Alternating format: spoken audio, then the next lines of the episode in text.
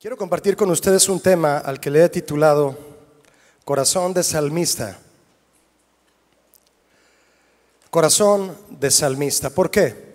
¿Por qué corazón de Salmista? ¿Por qué el título Salmista? ¿De dónde surge?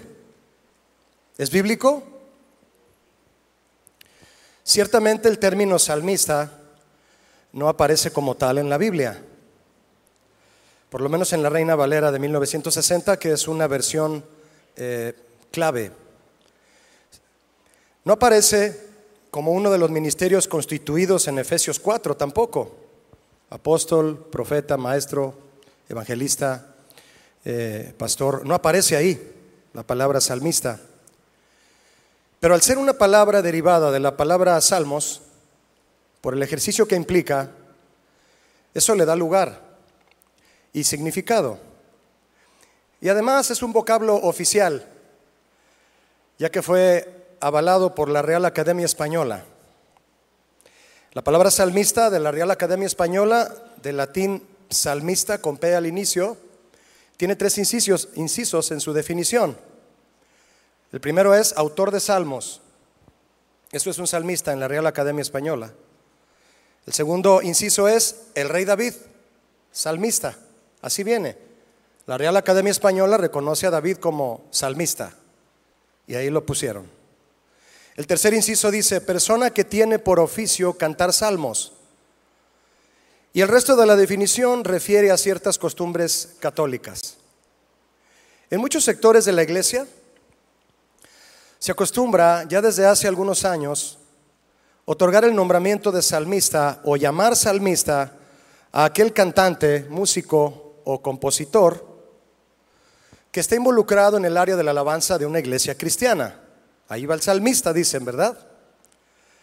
O que ministra itinerantemente en diferentes congregaciones, que viaja. Es un salmista que viaja. Eso se le otorga ya desde hace varios años de manera popular por la iglesia.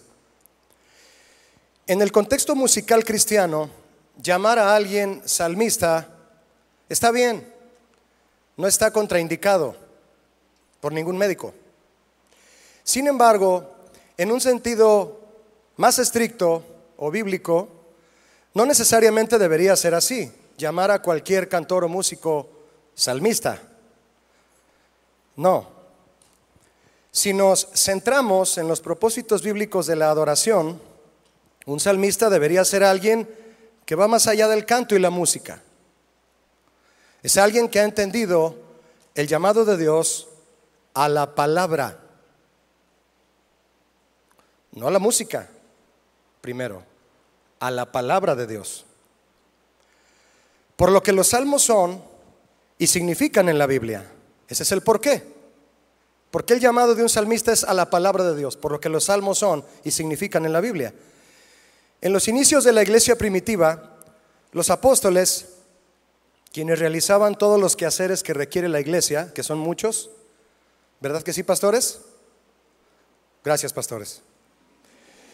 Ah, quienes realizaban todos los quehaceres que requiere la iglesia, en medio del trabajo, se percataron de la gran prioridad de su llamado. ¿Y cuál era? Tú lo puedes leer en Hechos 6.4. Persistir en la oración y en la... ¿Sí lo saben o no? Persistir en la oración y en el ministerio de la palabra. Ese era su lugar. Llegó un momento en que los apóstoles dijeron, ¿por qué tenemos que estar sirviendo las mesas? Que alguien más haga eso. Nosotros persistiremos en la oración y en el ministerio de la palabra. Mm, pero esa responsabilidad es para los pastores, diría alguien de la alabanza. ¿Verdad? Mis hermanos de la alabanza, orar y estudiar la palabra es responsabilidad de los ministros de la iglesia. Y la alabanza como ministerio fundamental de la iglesia requiere ser ejercida por ministros que oran y estudian la palabra y que tienen el don del canto y la música, aclaro. Porque aquí arriba no solo debe haber quien sepa dominar la palabra de Dios, enseñarla, estudiarla, debe de saber cantar y tocar. ¿Nos queda claro? Sí, ¿verdad? Lo voy a repetir. Orar y estudiar la palabra es responsabilidad de los ministros de la iglesia y la alabanza como ministerio fundamental de la iglesia requiere ser ejercida por ministros que oran y estudian la palabra y que tienen el don del canto y la música. Significa entonces que al igual que un apóstol, profeta, pastor, maestro o evangelista, ser salmista requiere llamamiento de Dios, vocación, oficio y devoción por la palabra de Dios. ¿A quién le llaman albañil? Al que sabe de construcción. Y qué hermoso oficio, ¿no? A mí me sorprende ver a un albañil que sabe hacer una casa desde los cimientos hasta el enjarre y hasta la pinta. ¿A quién llaman campesino? Al que sabe de agricultura. ¿A quién llaman mecánico? El que repara tu carro. ¿Y cuánto lo necesitamos, verdad? ¿A quién llaman salmista? Al que conoce los salmos. Y si los conoce bien, es porque conoce toda la Biblia.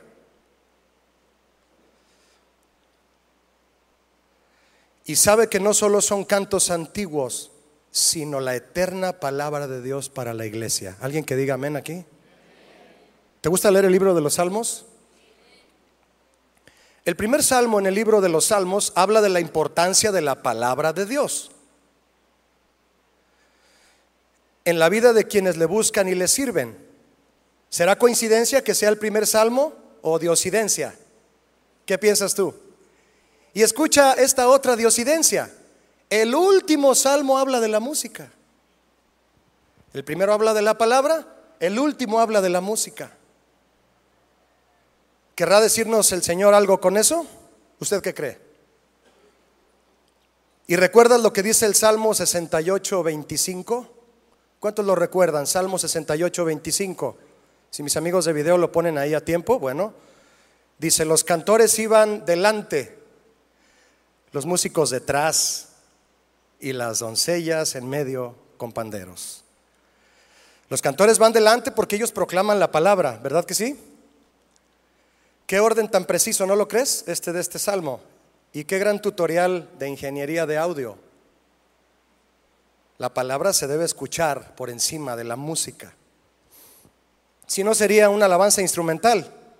¿Y quién sería ministrado con pura música? Nadie. Solo te calma la música, pero no te transforma. La que transforma es la palabra.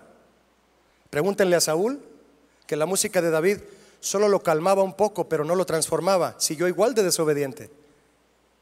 Le, le encantaban las melodías de David, pero no cambiaba. Porque no le hacía caso a la palabra. Salmo 1, verso 1, ¿me, me acompañas? Bienaventurado el varón que no anduvo en consejo de malos. Esto es una canción, ¿eh? ¿Lo cantamos? Ahí va. No se crean, no, no, no. Bienaventurado el varón que no anduvo en consejo de malos, ni estuvo en camino de pecadores, ni en silla de escarnecedores. Ahí sí parece de mariachi, ¿verdad? Ni en silla de escarnecedores se ha sentado, sino que en la ley de Jehová está su delicia, y en su ley medita de día y de noche. ¿Quién sabe qué melodía tendría el salmo, verdad? Debió haber estado hermosa. Con esta letra. Este es el primer canto en el libro de los salmos. Y es una invitación a vivir una vida arraigada a la palabra de Dios. El autor de este canto era sin duda alguien que vivía plantado en los mandamientos, en las promesas y en el temor del Señor. Y vivir así lo inspiraba a escribir estas letras con las que otros alababan al Señor y eran inspirados también a arraigar su vida en los principios de Dios. ¿A qué invita ¿a qué invitan tus cantos a la iglesia? Un salmista es alguien cuya vida gira en torno a la escritura y cuyas canciones y composiciones emanan de su vida arraigada a las escrituras. Verso 4 del Salmo 1. No así los malos, que son como el tamo que arrebata el viento. Por tanto, no se levantarán los malos en el juicio ni los pecadores en la congregación de los justos. 6. Porque Jehová conoce el camino de los justos, mas la senda de los malos perecerá. Escucha, el autor de este salmo compara el estilo de vida de alguien que ha plantado su vida en la palabra y uno que no lo ha hecho, le llama el malo. Y las características de ambos son opuestas entre sí. Del que plantó su vida en la palabra y el malo, que no lo hizo, sus características son opuestas. En este sentido, al salmista, vivir arraigado en las escrituras lo convierte en una persona diferente. Lo convierte en un adorador cuyo ministerio rebasa las fronteras de la música, ofreciendo la adoración que el Padre demanda en espíritu y en verdad, ¿cierto? El Salmo 1 se llama, en mi Biblia, creo que en la tuya también, El camino del justo y del malvado. ¿Qué nos dice el título? Por lo que el Salmo dice. El salmista, apegado a la palabra de Dios, escúchame, discierne, di conmigo, discierne. ¿Qué es discernir? Distingue. Sabe separar, sabe distinguir. El salmista que se apega a la palabra de Dios discierne entre ambos estilos de vida el estilo de vida del justo y el del pecador. De eso habla el Salmo 1. Discierne. Levítico 19 habla, si lo vamos buscando, Levítico 19 habla de Nadab y Abiú, dos sacerdotes jóvenes, hijos de Aarón, que ofrecieron incienso extraño al Señor. ¿Qué es incienso extraño? Una ofrenda sin consagración. Y murieron por ello. Y el Señor le ordenó a Aarón lo siguiente en Levítico 19. Fíjate lo que le ordenó a Aarón. Tú y tus hijos contigo no beberán vino ni sidra cuando entren en el tabernáculo de reunión. No beberán vino ni sidra para que no mueran. Estatuto perpetuo. ¿Estatuto qué? ¿Me ayudas? O sea que es para hoy. Sí, será para vuestras generaciones. El vino y la sidra que el Señor prohibió a sus sacerdotes representa los placeres del mundo actual, que al consumirlos provocan disolución, desorden mental y por lo tanto confusión y libertinaje. Así como Pablo dijo, no te embriagues con vino porque trae disolución. Cosas que de manera afanosa interrumpen, escúchame, matan la santidad y la consagración del ministro de Dios. Afanarse significa distraerse, en griego. Y un ministro distraído estará propenso a morir. Distraerse con los afanes del mundo provoca satisfacción, insatisfacción, perdóname, ansiedad y una pérdida de tiempo terrible. Y el tiempo no vuelve. Pero deleitarse en las escrituras trae fruto, prosperidad y bienaventuranza. Es como alguien plantado junto a corrientes de aguas. Así lo cantaba el salmista. ¿Qué beneficio hay, mis hermanos, en evitar el vino y la sidra? Verso 10 de Levítico 10. Para poder discernir entre lo santo y lo profano, entre lo inmundo y lo impío. ¿Cuántos quieren discernir entre lo santo y lo profano? Miren, hay muchos que no lo hacen. No, distinguen. Y se suben a ministrar a las plataformas y siguen dándole like a muchísimas cosas pecaminosas. No disciernen, no distinguen. ¿Cuál es la demanda central del Señor en este versículo 10? Para poder discernir entre lo santo y lo profano y entre lo mundo y lo impío. ¿Cuál es la demanda central en este versículo? Discernimiento. Si me van a servir, necesitan discernir. Necesitan desintoxicarse del mundo para que puedan discernir entre lo santo y lo profano, entre lo, inmundo y lo limpio. Déjame decirte algo, por favor, con todo cariño y respeto. Si hay algún tema, asunto o concepto espiritual con el que has batallado por largo tiempo, ¿cómo debes de vestirte? Las mujeres que sirven en la alabanza, ¿cómo deben de vestirse? Los hombres, ¿cómo deben de manejar las redes sociales? ¿Qué amistades deben de tener? ¿Que tienen grupos de WhatsApp en el mundo? Bueno, déjame decirte algo. Si hay algún tema, asunto, concepto espiritual con el que has batallado por largo tiempo para entenderlo y sujetarte al principio bíblico, y no lo has logrado, es muy probable que te falte discernimiento. No es la insistencia de tus pastores y líderes que te piden, que te invitan a dejar eso. Es tu falta de discernimiento. Y para eso debes dejar el vino y la sidra. Yo sé que las redes sociales son herramientas muy poderosas de comunicación y aún para transmitir el Evangelio. Este Congreso se está transmitiendo a través de las redes sociales.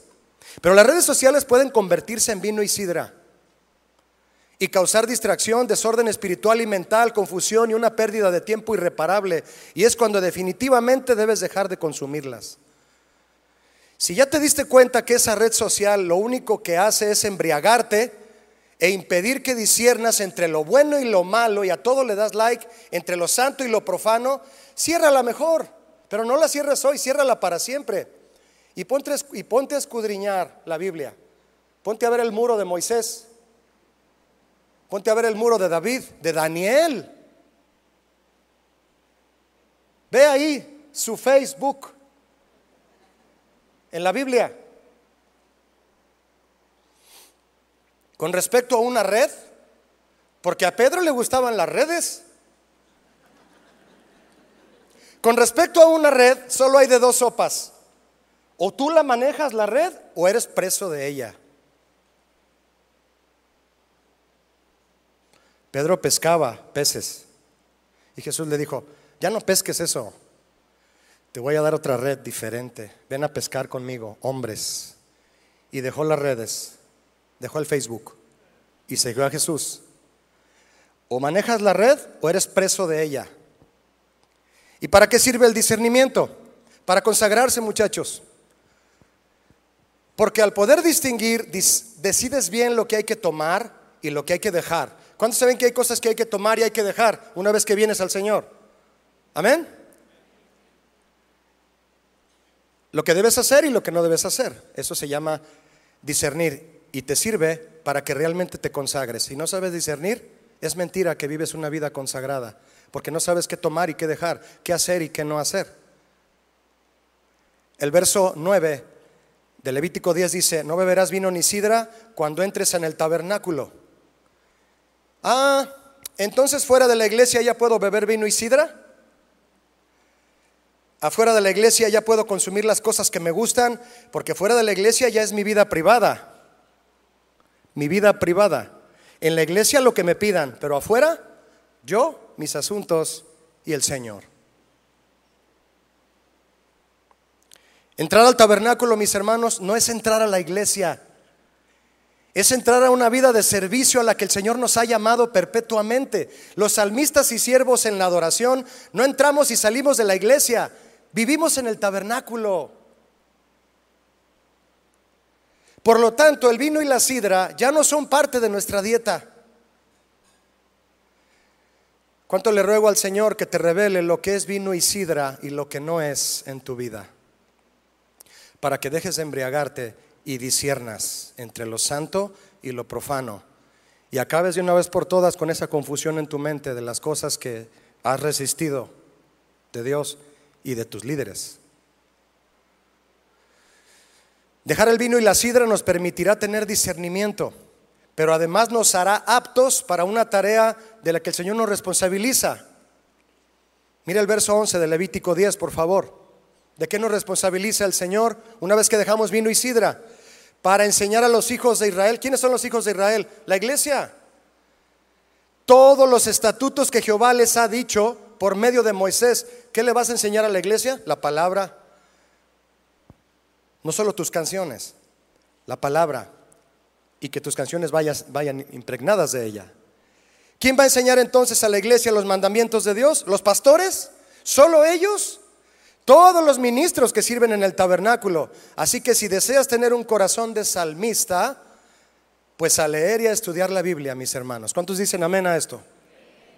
Así que si hay un instituto bíblico en tu iglesia o en línea, el que es transmitido de aquí de casa, donde el Señor te diga, ese, discipulado que tu pastor imparte, a tomarlo, a tomarlo. Un salmista es llamado a la palabra de Dios. Y para que se animen a tomar este reto de estudiar la palabra de Dios, les quiero compartir una breve reseña. El libro de los Salmos fue llamado por los primeros cristianos el salterio. Así le decían al libro de los Salmos, el salterio. El instrumento llamado salterio es un instrumento de cuerdas sujeto, sujetas de forma horizontal sobre una caja acústica de madera, fabricado con accesorios de metal, herrajes y cuerdas hechas de tripas de animales. mencionado en ocho salmos y en cinco pasajes más por Daniel y Samuel, el Salterio. El Salterio, el libro, es decir, el libro de los salmos llamado así, es el libro del Antiguo Testamento que contiene las alabanzas de Dios, de su santa ley y del varón justo. ¿Quién es el varón justo? Jesucristo particularmente. Otro nombre dado al libro de los salmos por vocablos provenientes del griego fue el libro de las alabanzas. Consta de 150 salmos, tú lo sabes, de los cuales se atribuyen no menos de 73 al rey David y el resto autores como Asaf, los hijos de Coré, Salomón, Emán, Etán y Moisés. El libro de los Salmos se compone a su vez de cinco libros, está dividido en cinco libros, como si fuera un pentateuco de alabanza. Se puede distinguir cada libro porque cada uno termina con una doxología. Una doxología que está al final de cada salmo. La primera está al final del 41, la segunda al final del 72, la tercera al final del 89, al final del 106 y al final del 150. Esas son cinco doxologías que marcan el final de cada uno de los cinco libros en el libro de los salmos, el Pentateuco de la alabanza. ¿Qué es una doxología? Es la oración final de alabanza dirigida a Dios que confirma que todo lo que se dijo anteriormente en el Salmo glorifica solo a Dios. El Salmo 150 es la doxología de todo el libro, de todo el libro de los Salmos. Es la doxología final del quinto libro y de todo el libro. Es la declaración final en la que el salmista proclama, escúchame, ¿quién, ¿quién debe alabar a Dios? Todo lo que respira. ¿Dónde debe ser alabado? en su santuario y en la magnificencia de su firmamento, en la tierra y en el cielo, en su magnífico firmamento. Nos dice las razones por las que Él debe ser alabado, por sus proezas, nada más, fíjate, por sus proezas que son interminables. Nos dice cómo debe ser alabado, conforme a la muchedumbre de su grandeza. El Señor es grande para ti, así lo debes alabar. Conforme sea grande el Señor para ti, así lo debes de alabar, conforme a la muchedumbre de su grandeza. Y Él es más grande de lo que tú y yo podemos describir. Y el Salmo 150 nos dice con qué instrumentos debe ser alabado. ¿Con cuáles? Con todos, cuerdas, alientos, percusiones, metales y con nuestro cuerpo, cantando, danzando y con todas las expresiones corporales posibles bíblicas, bíblicas. ¿Han oído hablar de Martín Lutero? ¿Sí? Díganme amén, por favor. Like. Martín Lutero dijo, en todas las edades de la iglesia, la iglesia ha encontrado en el Salterio, el libro de los Salmos, una Biblia en miniatura. El libro de los Salmos es una Biblia dentro de la Biblia. Qué hermosa frase, ¿no? Conocer este libro es como conocer la historia bíblica a través de un himnario o cancionero. Y a su vez, estudiar el resto de la Biblia nos llevará siempre al libro de los salmos. Siempre toda la Biblia te va a llevar a los salmos y los salmos te van a llevar a toda la historia de la Biblia. Al escudriñar el libro de los salmos, encontramos los principios de Dios para la correcta ejecución de la alabanza en la iglesia. ¿Cuántos quieren ejecutar la alabanza en la iglesia como Dios quiere? En los salmos te lo enseña. Palabras hebreas cuya historia y significado son verdaderos tutoriales que nos enseñan cómo adorar y alabar al Señor. ¿Has oído alguna vez las palabras Yadá, Todá, Selah, Masquil, Miktam, Tejilá, Halal? ¿Alguna vez has oído alguna de esas palabras? No, Julio, no las he oído jamás. Yo no te voy a decir qué significan. Tú lo vas a estudiar. Les doy un acordeón. Oigan la predicación del domingo pasado del pastor Chuy. Siete palabras que significan alabanza. Ahí se las dejo. Tú tienes que investigarlas y te aseguro que cuando lo hagas, tu perspectiva de la alabanza cambiará por completo. Solo al estudiar esas palabras, entre otras que hay. Yo solo quiero hablarte de una. Es la palabra halal, con H, que significa alabar, celebrar, glorificar, cantar, y esto me gusta, alardear de Dios. Alardear de Dios, esa, palabra está hermosa, ¿no? Alardear de Dios. Es decir, decirle a todo mundo con entusiasmo que Dios es bueno, que Dios es misericordioso, que me perdonó, que me salvó, me salvó, perdóname, pero con, con un agradecimiento en el corazón que te distingue entre los demás. Eso es hacer alarde de Dios. De la palabra halal viene la palabra halel, de donde surge la palabra halel, uyá. Alabad a Yahvé, aleluya. Una expresión hebrea de alabanza a Dios, aleluya. Di conmigo aleluya. Al decir la palabra aleluya, ya la estás diciendo en alemán, en italiano, en francés, en portugués, porque se dice igual en cualquier idioma de nuestro planeta. Esa palabra no está traducida a ningún idioma, se dice aleluya en cualquier idioma, o dialecto de nuestro planeta. Aleluya. ¿No es grandioso eso, mis hermanos? Y significa alabada Yahvé, con todo lo que significan las otras palabras que te mencioné y que no te voy a decir qué significan. Jalel es también el nombre dado a un grupo de salmos del 113 al 118, que forma parte del culto tradicional judío en la celebración de la Pascua. Estos seis salmos tienen que ver con la alabanza a Dios por la liberación de la esclavitud egipcia bajo Moisés. Aquella noche en la cena de la Pascua, la última cena de Jesús antes de ser arrestado, él y los discípulos cantaron el Jalel, Salmo 113 al 118. Y con la presencia de Jesús ahí y él mismo cantando los salmos, aquel tiempo de alabanza debió haber sido glorioso. La noche antes de que Jesús muriera, cantó salmos. Imagínate, llorando tal vez porque estaba a punto de despedirse de sus amados discípulos. Ve conmigo a Lucas 24, 44 para que leas esto conmigo, por favor. Lucas 24, 44. Después de resucitar, Cristo se aparece a sus discípulos y les dice lo siguiente. Y les dijo, fíjate, ya resucitado les dijo, estas son las palabras que os hablé, estando aún con ustedes, que era necesario que se cumpliese todo lo que está escrito de mí en la ley de Moisés, en los profetas y en los...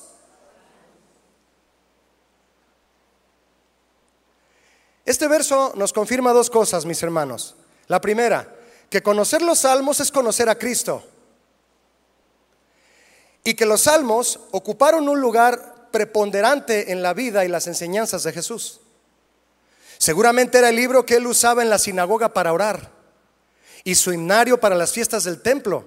Lo citaba en sus enseñanzas. Enfrentó con él la tentación cantó el jalel en la última cena, lo gritó estando clavado en la cruz y murió con ellos en sus labios. Dios mío, Dios mío, ¿por qué me has desamparado? Salmo 22.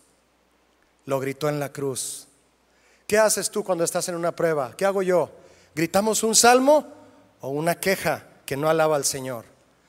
Jesús gritó un salmo. Imagínate si lo hizo cantando, todo demacrado, sangrando, bañado en sangre y grita Eli, Eli, lama sabactani.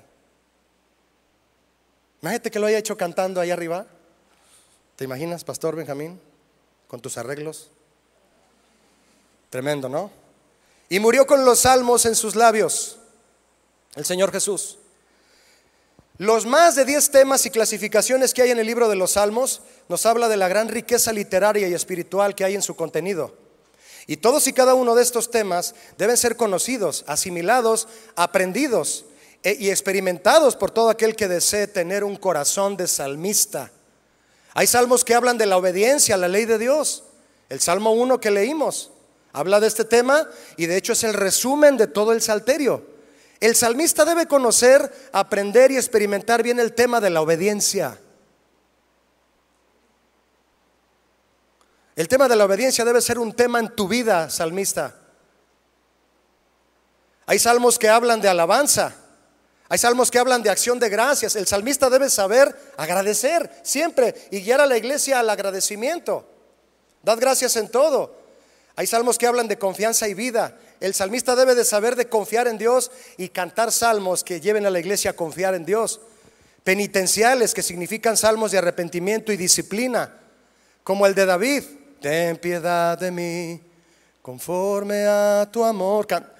cantarlo y, ministrarlo lleva a la gente al arrepentimiento y a la disciplina de corazón que trae el arrepentimiento. Y el salmista debe saber de eso. Un salmista que no sabe arrepentirse, sube a la plataforma sin arrepentirse, ¿qué hace ahí? Hay salmos que hablan de la ley de Dios, como el 119. Vamos a hacer 10 planas para aprendérnoslo. Como en la primaria, ¿verdad? Vas a hacer 10 planas del Salmo 119. Hay salmos de historia. El salmista debe saber de la historia de Israel. Más adelante te voy a, a, compartir por qué. Tú debes de saber la historia de Israel para orar por Israel, para cantar del gozo que vino, porque fue la sede de la salvación a la tierra. Hay salmos de aspiración, poéticos, que tú les puedes poner música si te han ministrado a ti. Debes de saber de todos estos temas, como el masquil de los hijos de Coré, como el siervo brama por las aguas, así clama por ti mi alma. Un salmo poético de los hijos de Coré. Hermoso, ¿no? Hay otros que hablan de turbación, de consternación, de preocupación. Tú debes saber ministrar a la iglesia cuando ellos estén preocupados con palabra profética, con cánticos que Dios te dé al respecto, imprecatorios que hablan contra los enemigos. El salmista debe de saber hacer guerra espiritual. Debe de saber lo que es la batalla de la fe todos los días.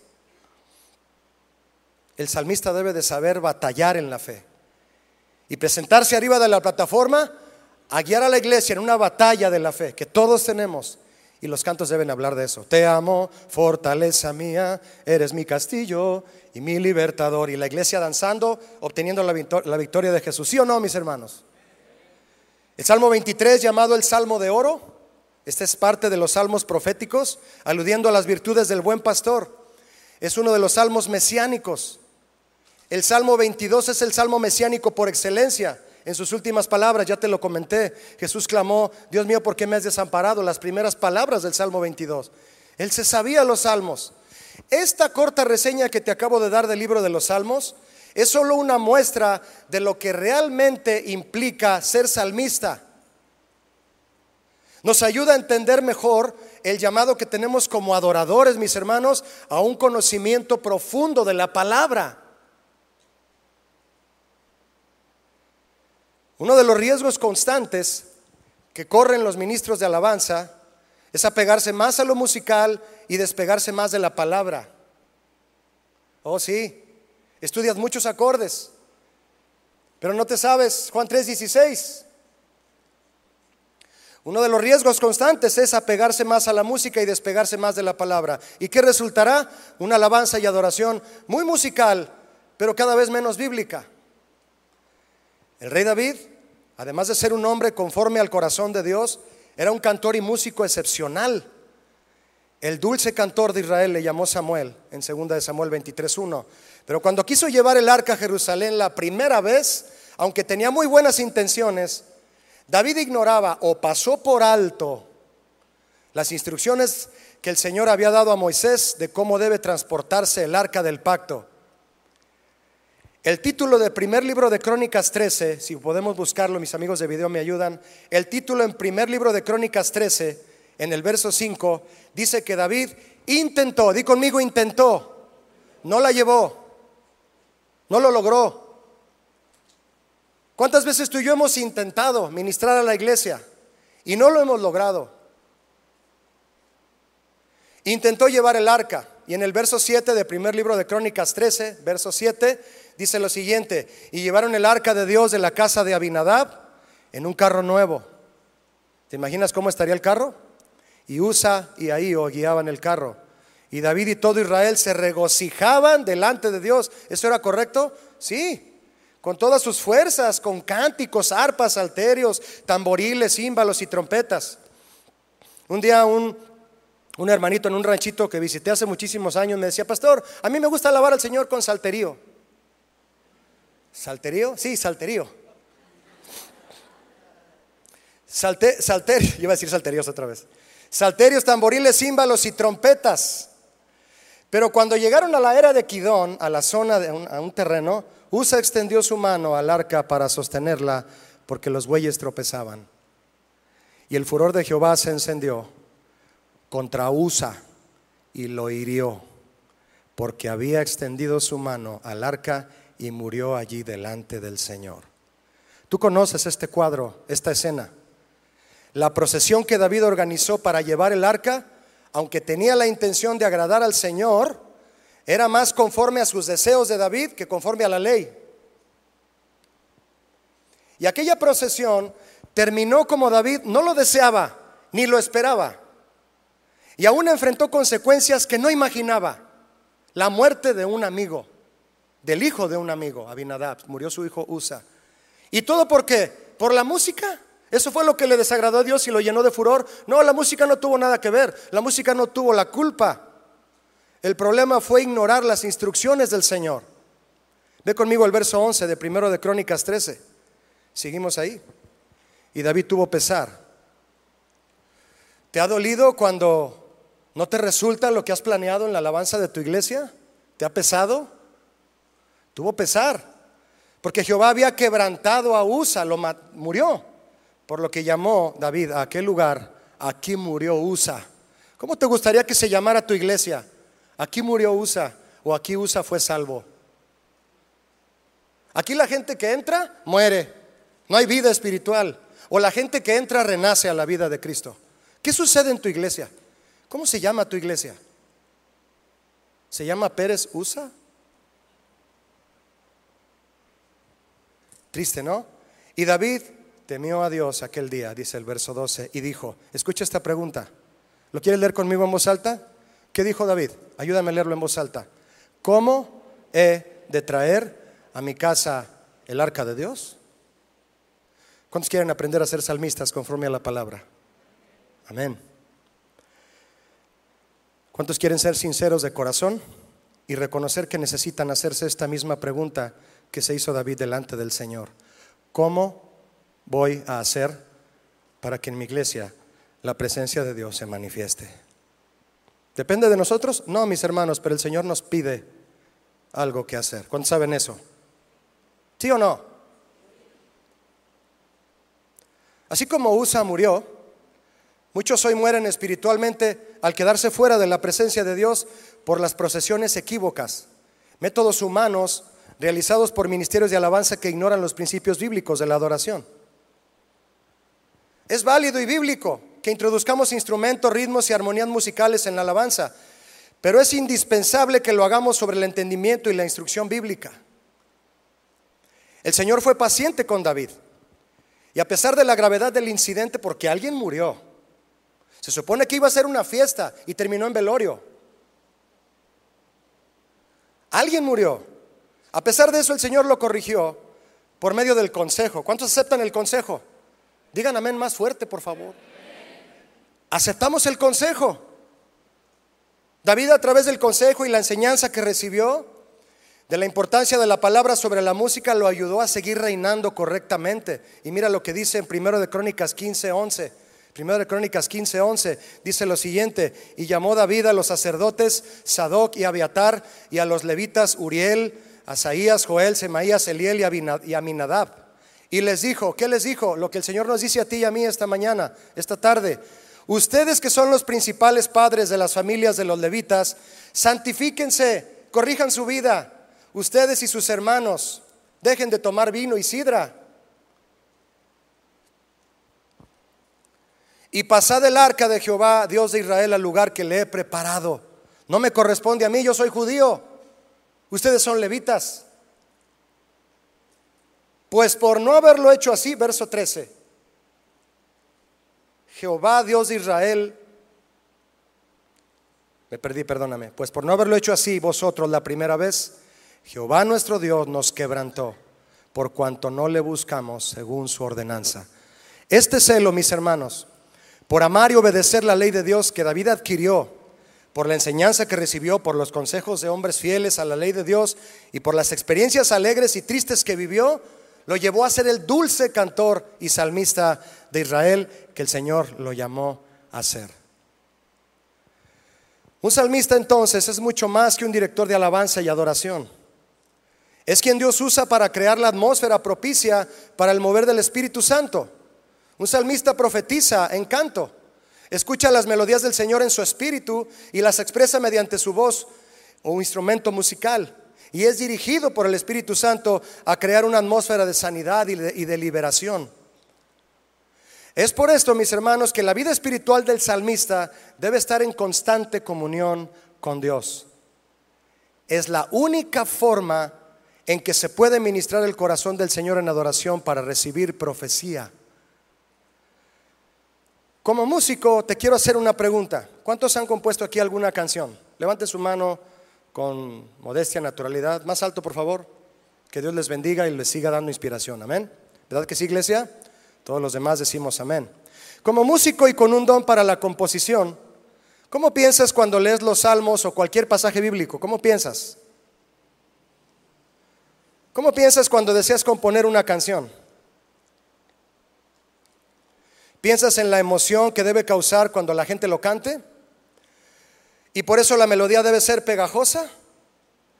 Si decides tomar un salmo para ponerle melodía y musicalizarlo, pregunta, ¿buscas el salmo que más le quede a tu canción o buscas que el Espíritu Santo te inspire una melodía para el salmo con el que Dios te ha estado hablando? ¿Entendimos la diferencia? ¿Buscas el salmo que se acomode a tu melodía? ¿O buscas que el Espíritu Santo te dé melodía al salmo con el que Dios te ha estado hablando y transformando? Es muy diferente. ¿De dónde resultó tu nueva canción? ¿De haber elegido el salmo que le queda a tu música? ¿O del salmo con el que el Espíritu Santo te ha estado ministrando en tus tiempos devocionales de oración y lectura de la Biblia? ¿De dónde surgió tu canción? La Biblia debe leerse, mis hermanos, con devoción, con respeto y con una disposición continua a que nos transforme cada vez que la leemos. ¿Alguien que diga amén a esto? Es la Biblia. ¿Cuántos dan gracias a Dios por la Biblia? El libro. Cuando Gutenberg inventó la imprenta, fue el primer libro que imprimió en alemán. Hermoso, ¿no? Es la palabra de Dios y no puede ser usada para propósitos humanos corruptos y mucho menos con afán de lucro. La Biblia, toda, contiene en resumen un solo mensaje. ¿Cuál es? El Evangelio de la Salvación. Y el Evangelio de la Salvación es un mensaje de gracia. Y la única ganancia que debe obtenerse de este mensaje es las almas ganadas para Dios por medio de Cristo. Amén, mis hermanos. Es la única ganancia. En julio de 1978, ¿ya llovió? Yo tenía nueve años de edad. Ya llovió. Un grupo llamado Bonnie M. ¿Algún cincuentón aquí se acuerda? ¿Alguien de Chabelo para acá? Un grupo llamado Bonnie M.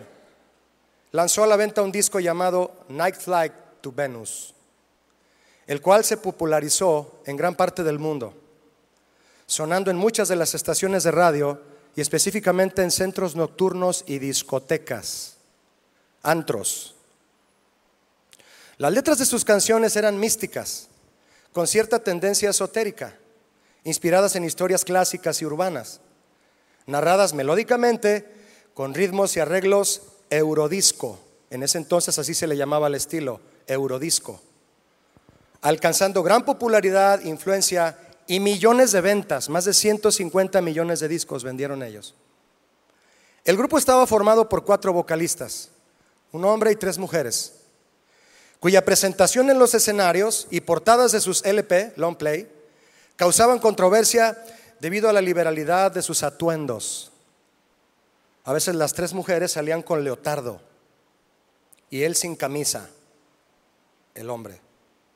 No diré más. Entre las canciones que se popularizaron de este y otros discos de Bonnie M están Vuelo Nocturno a Venus. ¿Te imaginas? ¿Quién era Venus? Ya lo saben ustedes. Véanlo ahí en el Nuevo Testamento. La niña en el ring. Sony. Ma Baker. Don't Kill the World. Rasputin, cuya letra es nefasta y blasfema y ganó disco de oro y platino. Una de sus canciones más icónicas fue Ríos de Babilonia, número uno en Estados Unidos en 1978. El origen de la canción es jamaiquino, de, la religión Rastafari, y fue el soundtrack de una película llamada Lo más duro viene. Y esta agrupación la tomó, la arregló a su estilo y la popularizó. Fue compuesta por Brent Doe y Trevor McNaughton. Ríos de Babilonia Repito, si algún cincuentón o cuarentón recuerda haberla oído, By the rivers of Babylon. No, los que son de Timbiriche para acá, pues no. Te la voy a decir en español. Junto a los ríos de Babilonia, allí nos sentamos. Sí, lloramos cuando recordábamos a Sión. Cuando los impíos nos llevaron cautivos, nos pidieron un cántico ahora. ¿Cómo cantaremos el cántico del Señor en tierra extraña? Sí, sí, sí. Yeah, yeah, yeah. Que las palabras de nuestra boca y las meditaciones de nuestro corazón sean aceptables a tus ojos aquí esta noche. Let the words of our mouth. Que las palabras de nuestra boca. Fíjate lo que dice. Junto a los ríos de Babilonia, contra melodía, lágrimas oscuras de Babilonia. Allí nos sentamos. Tienes que cantar una canción. Sí, llorábamos. Canta una canción de amor, le decía el que lo cautivó. Cuando recordamos a Sion, sí, sí, sí yeah, yeah, yeah, por los ríos de Babilonia, pedazos ásperos de Babilonia. Allí nos sentamos. ¿Escuchas llorar a la gente? Sí, lloramos. Necesitan a su Dios, por eso lloran. Cuando nos acordamos de Sión, oh, ellos tienen el poder. Salmistas, ¿alguno de ustedes reconoce estas letras? Salmo 137 es la letra de esta canción, cuando gustes leerlo. Y el Salmo 19, 14, cuando cantan en el coro, que las palabras de mi boca sean agradables para ti esta noche. ¿Cómo es que una canción compuesta con letras de un salmo bíblico se hace, tan popular en el mundo? Y mientras suena en la radio, en los centros nocturnos y discotecas, a millones les divierte la canción. Compran el disco, la cantan y la bailan mientras se embriagan o se drogan sin tener la más mínima idea de lo que este salmo trata y las circunstancias que lo inspiraron. El éxito secular de esta canción es la muestra clara del poder que ejerce la música cuando se le da un lugar prominente sobre cualquier cosa.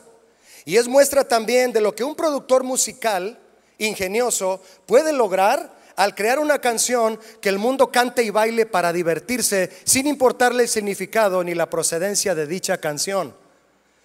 Un músico a quien la Biblia no le es primordial, no solo le va a restar importancia a la Biblia, sino que además podría menospreciarla y denigrarla.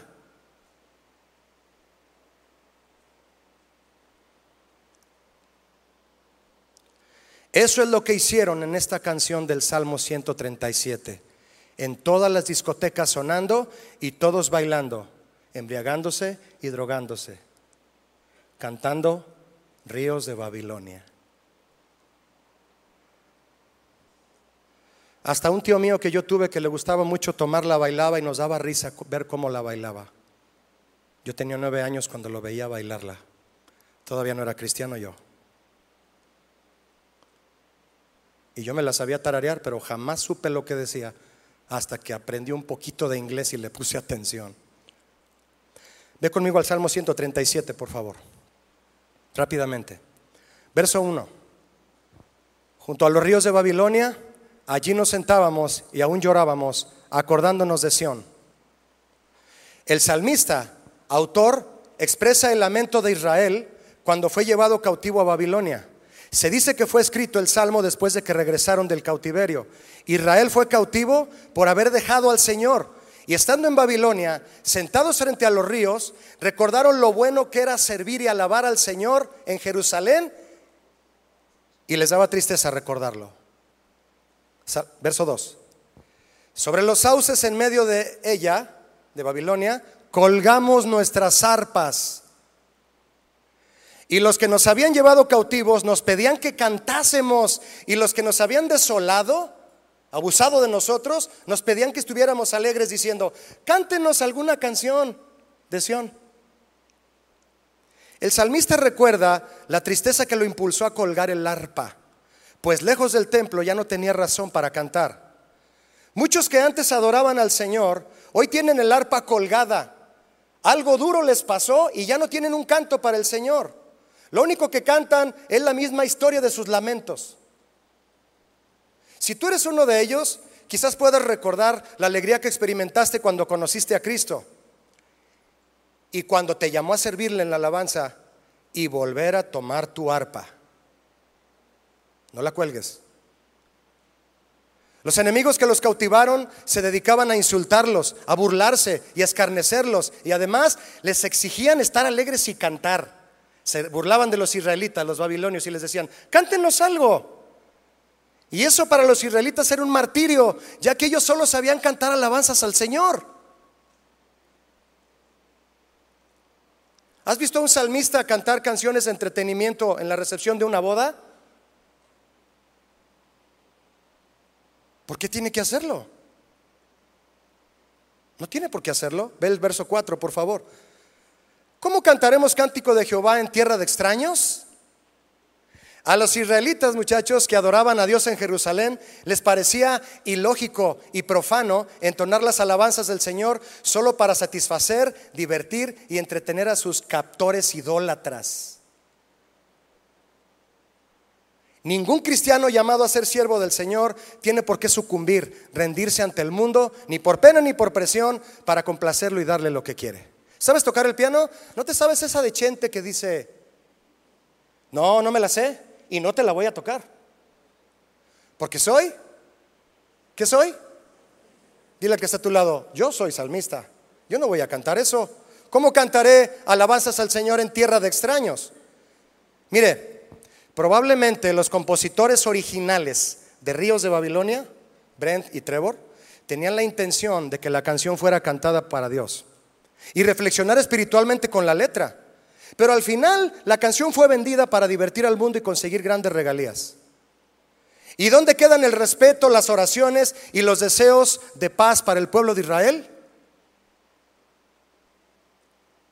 Aquellos enemigos de Israel que pedían cantos y música para divertirse y ser entretenidos, representan al mundo insensible de hoy, al que no le importa su condición espiritual, sino solo la diversión y el entretenimiento, sin importar de dónde provenga. ¿Qué importa si es un salmo que habla del cautiverio y sufrimiento de Israel? Yo no lo sé. A mí me divierte, puedo bailarlo y además es un éxito de ventas y en las redes sociales. Un verdadero salmista ama la Biblia, ama la historia de Israel y toma para sí las experiencias de los profetas, de los reyes, de los apóstoles y de los mártires que el Señor usó para guiar a su pueblo. Eso lo hace ser sensible a la necesidad de la gente que acude a la iglesia y procura siempre estar preparado para ministrarla y guiarla a la presencia de Dios.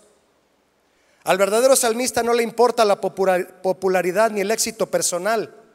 Le importa la profecía escrita y una administración efectiva para la iglesia. Le importa a la gente que viene a la iglesia a buscar ayuda, salvación, a confesar sus pecados, a clamar por sanidad, libertad y restauración. Y le importa que reciban lo que el Señor quiere darles. Verso 5 de Salmo 137. Ve conmigo, por favor. Si me olvidare de ti, oh Jerusalén, pierda mi diestra su destreza. ¿Te imaginas? Ya no podré tocar la guitarra si me olvido de ti, Jerusalén. Mi lengua se pegue a mi paladar si de ti no me acordare, si no enalteciere a Jerusalén como preferente asunto de mi alegría. Con todo, mis hermanos, con todo y el dolor del cautiverio, escúchenme, el abuso, el maltrato y las burlas de los enemigos, este salmista canta que sí hubo quienes se negaron a cantar para divertir a los impíos y le hicieron a Dios una promesa, que nunca se olvidarían de Jerusalén y de todo lo que el Señor les había dado como nación sede de la salvación para el mundo. Y en ese momento comenzó su restauración y el regreso a su primer amor, a la voluntad de Dios y a Jerusalén después de 70 años de cautiverio. Verso 7, ¿me acompañas? Oh Jehová, recuerda contra los hijos de Edom, es el enemigo, el día de Jerusalén, cuando Edom decía, arrásenla, arrásenla hasta los cimientos. Hija de Babilonia, la desolada, ese es Edom. Bienaventurado el que te diere el pago de lo que tú nos hiciste Dichoso el que tomare y estrellare tus niños contra la peña. ¿Te gustaría ponerle melodía a este versículo 9? Un canto de adoración. Pero fue cantado y está en la Biblia. ¿Hay alguien aquí que le quiera poner melodía? El salmista recuerda cuando el enemigo se abalanzó sobre Israel para destruirla. Y el clamor en su canto es que Babilonia reciba lo mismo que le hizo a Israel. Lo mismo. ¿Qué es esto? ¿Venganza? No precisamente. Aunque la ley de Moisés les proporcionaba justicia ojo por ojo y diente por diente. Lo importante aquí, mis hermanos, es que el salmista le deja la justicia al Señor en sus manos. Eso es lo que está cantando. ¿Lo comprendemos sí o no? Es un salmo hermoso. Muchos se van en este salmo por su contenido, y más el verso 9, dichoso el que arroje tus niños contra la peña, ¿te imaginas? A los niños de Edom. Muchos se van en este salmo por su contenido. Charles Spurgeon dijo lo siguiente de este salmo, el príncipe de los predicadores. Este salmo es una oda quejumbrosa, encantadora y poética. Quien halle faltas en ella es porque nunca ha visto su templo incendiado, su ciudad en ruinas, sus esposas violadas y sus hijos degollados. Quien sufra de esta manera no hablará con boca de terciopelo, dice, dijo Charles Spurgeon. Mis hermanos, usar la palabra de Dios con propósitos diferentes a la salvación por gracia equivale a infringir la amonestación de Apocalipsis 22, 17 al 19, en donde el Señor Jesús dijo lo siguiente, si alguno añadiere a estas cosas, Apocalipsis 22, 18, si alguno, si alguno le añade a la palabra de Dios alguna letra, Dios traerá sobre él las plagas que están escritas en este libro. Y si alguno le quita palabras al libro de esta profecía, Dios quitará su parte del libro de la vida. Mis hermanos, conclusión, si hoy oramos para que el Señor ponga en nosotros un corazón de salmista, como el de David, está bien. Pero podemos pedirle algo más aún algo más grande aún. ¿Cuántos quieren pedirle al Señor algo más grande aún que ser un salmista como David? Eso está bien. Lee conmigo, por favor, Apocalipsis 22, 16. Apocalipsis 22, 16, por favor. Fíjate quién dijo estas palabras del que añade o quite palabras al libro dice Jesús, yo Jesús he enviado mi ángel para daros testimonio de estas cosas en las iglesias. Yo soy la raíz y el linaje de David, la estrella de la mañana. Di conmigo, Jesús es, en voz alta, la raíz de David. Si las características de David nos ayudan a conocer el corazón de un salmista verdadero, Imagínate a dónde nos llevará el seguir los pasos del espíritu de los salmos, la raíz de David. ¿Quién es? Jesucristo. Todos los salmos que se profetizaron de Jesús, todos se cumplieron. Jesús ama los salmos, los cantaba, los vivía, los cumplió en su propia vida. El corazón de Jesús es el corazón del salmista. ¿Cuántos levantan sus manos y alaban a Jesús aquí? Escúchame, levántalas y dile, di conmigo, el corazón de Jesús es el corazón del salmista. Amén. Isaías habló de él, mis hermanos. Y yo quisiera orar en este momento por todos aquellos que desean tener un corazón de salmista. En la profecía de Isaías, cuando tú quieras leer en el capítulo 11, versos 1 al 5, habla de quién sería Jesús y sus virtudes. Isaías dijo en Isaías 11.1, saldrá una vara del tronco de Isaí y un vástago retoñará de sus raíces. Isaí es el padre de David. Y reposará sobre él el espíritu de Jehová, espíritu de sabiduría y de inteligencia, espíritu de consejo y de poder, espíritu de conocimiento y temor de Jehová. Es una profecía que alude a David, pero también y por supuesto y principalmente a Jesucristo y le hará entender diligentemente en el temor de Jehová. No juzgará según la vista de sus ojos, ni arguirá por lo que oigan sus oídos, sino que juzgará con justicia a los pobres y arguirá con equidad por los mansos de la tierra y herirá la tierra con la vara de su boca, su palabra y con el espíritu de sus labios matará al impío. Habla de David, pero por supuesto y principalmente de Jesús. La fidelidad será ceñidor de su cintura. Estas son, muchachos, mis hermanas, Siervos en la alabanza, estas son las características del corazón del salmista apegado a Jesús y vamos a orar por ellas. Reposa en él, en aquel que tiene corazón de salmista, reposa en él el Espíritu Santo, que le da sabiduría, es sabio, inteligente, tiene consejo, Dios le da poder y conocimiento de su palabra y temor del Señor. No juzga por lo que ve y oye. No es criticón. No juzga la primera, juzga por la justicia del Señor. Yo quiero invitarles a cerrar sus ojos, invitar al grupo de alabanza que venga, por favor. Y todos vamos a cerrar nuestros ojos para reflexionar en esto, por favor. Todos les invito a todos a hacerlo. Cierra tus ojos y dile conmigo, si tú gustas levantar tus manos, dile, Señor Jesús, yo quiero tener un corazón de salmista. Tú, Señor Jesús, eres el corazón del salmista. Yo voy a mencionar las virtudes de este corazón y quien, quien desee tenerlo, nos vamos a poner de pie y pedírselo al Señor todos juntos. ¿Qué te parece? Es el corazón en quien reposa en él el Espíritu Santo.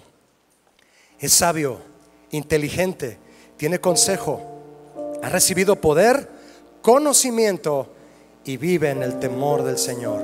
No juzga por lo que oye ni por lo que ve, sino por la justicia del Señor. Con tus ojos cerrados, escúchame lo que te voy a decir. Cantar salmos no te hará un salmista.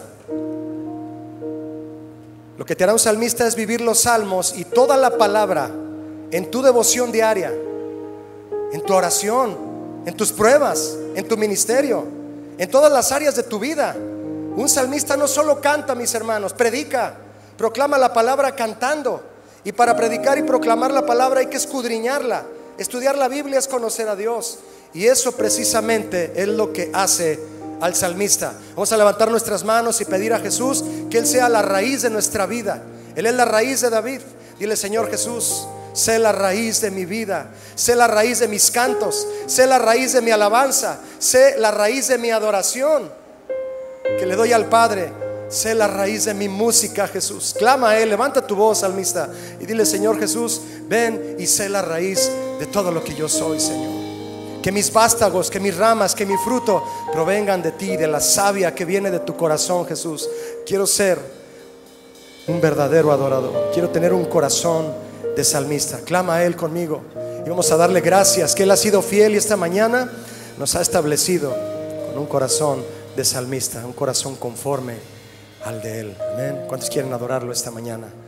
Vamos a exaltarlo y decirle, Señor, tú eres fiel. Tú eres fiel. Tú eres fiel, Señor. Y dile, yo te quiero servir.